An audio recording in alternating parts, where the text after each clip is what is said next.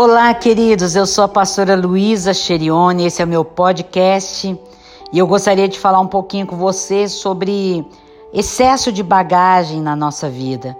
Hebreus 12, 1 tem uma palavra tremenda que diz assim: Portanto, também nós, uma vez que estamos rodeados por tão grande nuvem de testemunhas, livremo-nos de tudo que nos atrapalha e do pecado que nos envolve e corramos com perseverança a corrida que nos é proposta.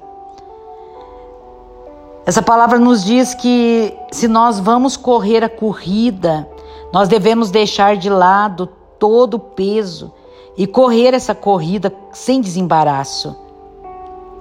Certa vez eu ouvi esse ponto ser resumido da seguinte maneira: correr a nossa corrida sem impedimentos significa nos despirmos para a competição.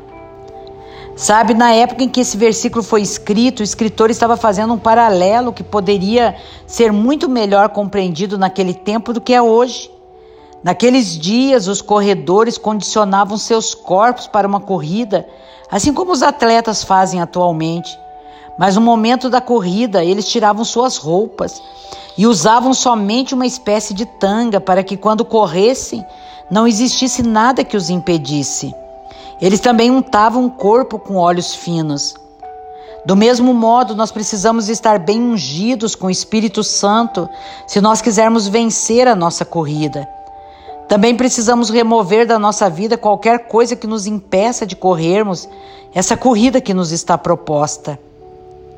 Sabe, queridos, há muitos impedimentos diferentes para corrermos bem uma corrida e para desenvolvermos o nosso pleno potencial. Compromissos demais é uma coisa que nos impede de desenvolvermos o nosso potencial.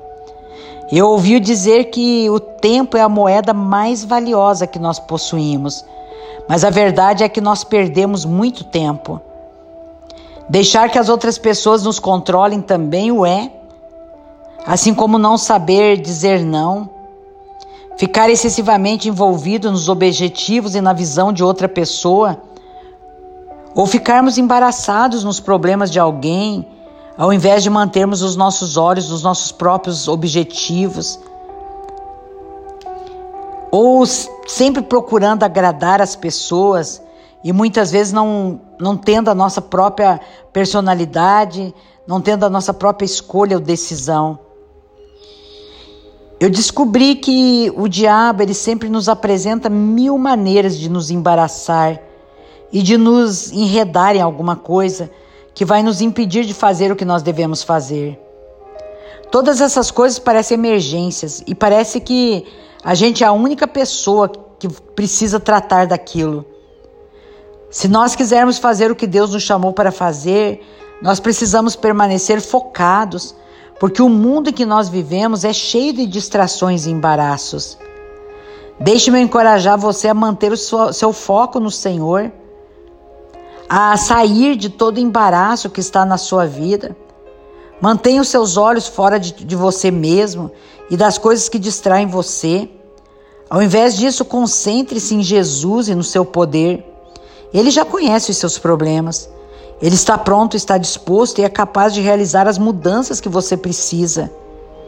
Ele te levará a uma maturidade, a uma perfeição, se você simplesmente pedir e confiar nele para fazer isso. É claro que ele vai te dar a vitória final, o seu resultado vai ser de sucesso, desde que você se livre de todos esses embaraços que estão sobre você. E que muitas vezes são muitos, e que muitas vezes a gente não sabe como se livrar deles. Sabe quando um atleta ele corre uma corrida, o seu foco não está nas pessoas que, está, que estão assistindo ou nos corredores que o cercam ou na torcida que grita, mas na linha de chegada. E como crente, como cristão, a nossa vida é como uma corrida. À medida que você corre, é importante manter seus olhos fixos em Jesus e se livrar de tudo aquilo que te embaraça. Dê a Jesus a sua atenção exclusiva. Alguma coisa está desviando a sua atenção de Jesus ou está impedindo você de avançar à medida que cresce na fé?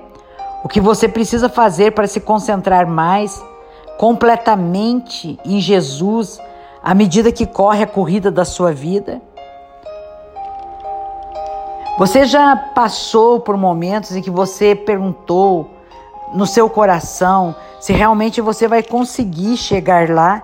Se você vai conseguir vencer as coisas que estão diante de você, os obstáculos, as dificuldades, as coisas que se colocam entre você e o alvo da sua chegada? Eu sei que muitos dos heróis da fé que nós vemos em Hebreus 11 tiveram esses mesmos questionamentos. E nós podemos ver que cada um deles venceu, ainda que um, alguns venceram até mesmo através da morte.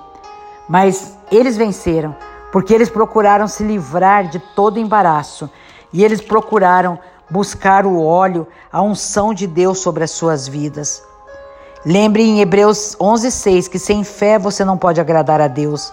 Portanto, não importa quantas coisas você faça ou quanto você é veloz na sua corrida, Deus não vai se agradar de você se essas coisas não forem feitas no objetivo certo.